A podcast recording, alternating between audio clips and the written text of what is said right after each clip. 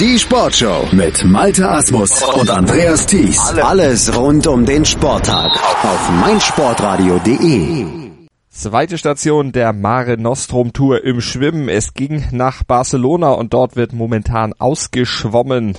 Natürlich die Siege in den einzelnen Disziplinen und aus deutscher Sicht sind auch ein paar ganz okay Ergebnisse zumindest vom ersten Tag zu vermelden. Wir blicken mal drauf mit unserem Schwimmexperten mit Sebastian Mühlenhof. Hallo Sebastian. Hallo Malte. Ja, es gab immerhin vier Tickets für die A-Finals am ersten Tag. Was sprang denn am Ende für die deutschen Schwimmer bei raus?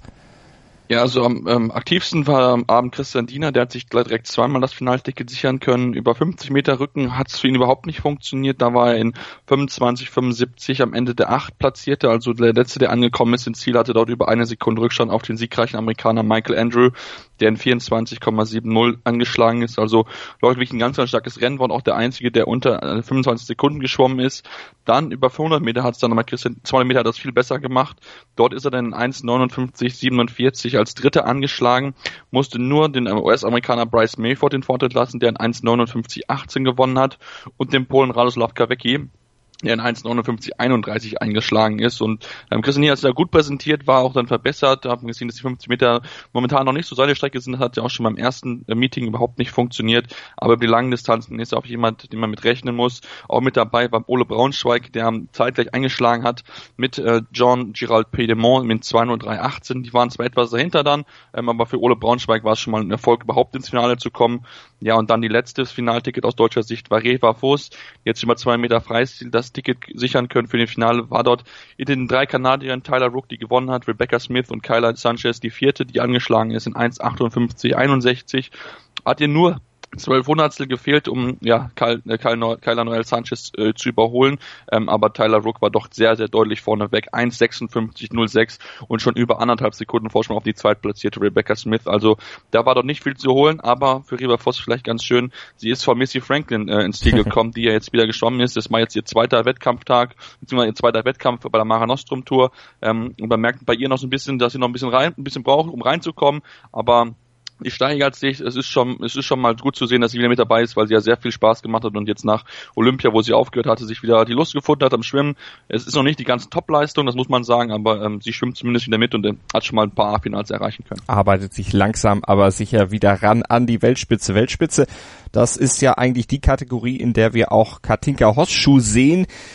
Die fuhr oder schwamm allerdings in Barcelona bisher noch nicht so ganz auf der Welle, die wir eigentlich so aus der letzten Saison noch so von ihr gewohnt sind, wo es ja eigentlich eigentlich nur um Siege für sie ging. Es ist ein bisschen schwieriger, hat aber auch einige Probleme außerhalb des Beckens derzeit. Ja, genau. Sie hat einige Probleme außerhalb des Beckens. Ähm, ich weiß nicht, wer es mitbekommen hat. Beim Moment gibt es so ein bisschen Rosenkrieg zwischen ihr und ihrem Ehemann, der ja auch gleichzeitig ihr Trainer war. Ähm, die haben sich getrennt, dann waren sie wieder zusammen und jetzt sind sie komplett getrennt. Ähm, der Ehemann hat auch entsprechend einen Brief auf Facebook ähm, äh, veröffentlicht, wo er nochmal dargestellt hat, dass, äh, dass alleine Katinka Hoste schuld an der ganzen Geschichte ist, weil sie ähm, laut seiner Aussage mit einem Trainingskollegen hat geschlafen hat, also geschlafen hat und ähm, deswegen gibt es auch diese Probleme. Man hat sich jetzt dazu entschieden, die Trendewege zu gehen und Katinka Horstschütte merkt man schon, die ist nicht in Topform, sie ist nicht topfit. Sie hat zwar ein Rennen gewonnen über 400 Meter Lagen, in klar in 4,38, 32 hat sie über äh, anderthalb Sekunden Vorsprung gehabt auf die zu platzierte Susanna Jack, Jack, Jacobos, so ist richtig.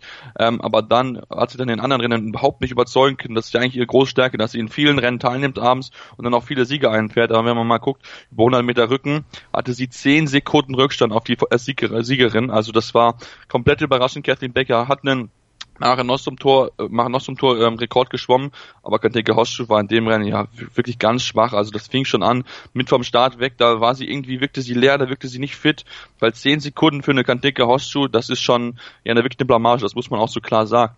Und ähm, es ist schon so ein bisschen, äh, ja, schon ein bisschen schade, dass man sich, dass sie jetzt so im Moment so ja zu kämpfen hat außerhalb des Beckens. Sie war wirklich eine der dominanten Gesichter der Schwimmszene. Und ähm, ja, mal gucken, wie sie jetzt in den nächsten Wochen damit klarkommt, ob sie dann wieder den Fokus auf den Sport richten kann. Und vielleicht war es wirklich das Ende dieser Vielschwimmerin Katinka Horsch, die sich dann wirklich nur noch auf ähm, vereinzelte Disziplinen konzentrieren wird. Das ist natürlich eine der Schlagzeilen, die wir dann in den nächsten Wochen auch mal regelmäßig verfolgen werden, hier bei den weiteren Stationen der Schwimmer in dieser Saison. Da gucken wir natürlich ganz genau auf Katinka Hosschuh und sind gespannt, wie sie sich dann auch im ja, im Rennen zur Vorbereitung auf die EM in Glasgow dann in diesem Jahr dann schlagen wird, haben wir natürlich alles im Blick hier bei uns auf meinsportradio.de. Sebastian, was war denn sonst noch von diesem ersten Tag in Barcelona heraushebenswert?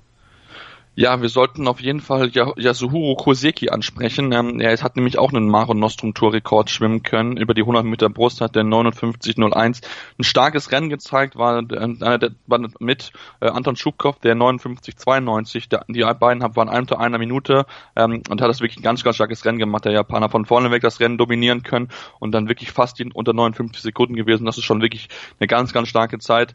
Ansonsten noch hervorzuheben Tyler Rook, die mal wieder zwei Rennen hat gewinnen können über 200 Meter Freistil Freistil hat sie das Rennen schon gewonnen gehabt, weil sie es angesprochen hatten, aber auch über 15 Meter Freistil war sie ganz, ganz schnell in 24,68 hat das Rennen gewinnen können vor der äh, Niederländerin Kim Busch in 24,95 hat sie angeschlagen.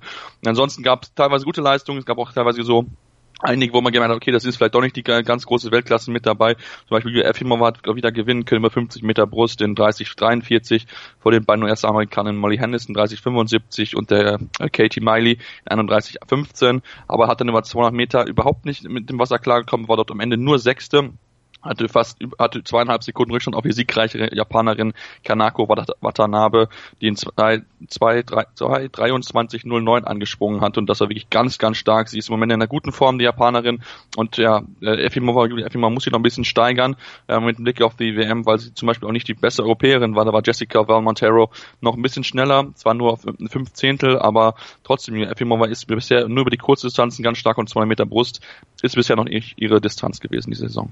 Also wie es weitergeht bei der zweiten Station der Mare Nostrum Tour 2018 in Barcelona. Das erfahrt ihr dann morgen bei uns hier auf meinsportradio.de als Podcast zum Download auf unserer Webseite bei iTunes oder auch mit unserer App für iOS und Android und mit der seid ihr natürlich auch ganz hautnah dran an der Fußball-WM 2018 in Russland. Kick in Rush, so heißen unsere Fußball-Podcasts zur WM. Kick in Rush.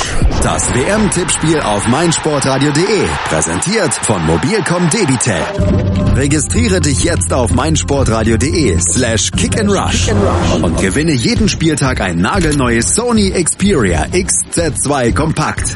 Bereitgestellt von Sony. Kick and Rush. Die WM 2018 auf meinsportradio.de. Werde der Zar des Tippspiels.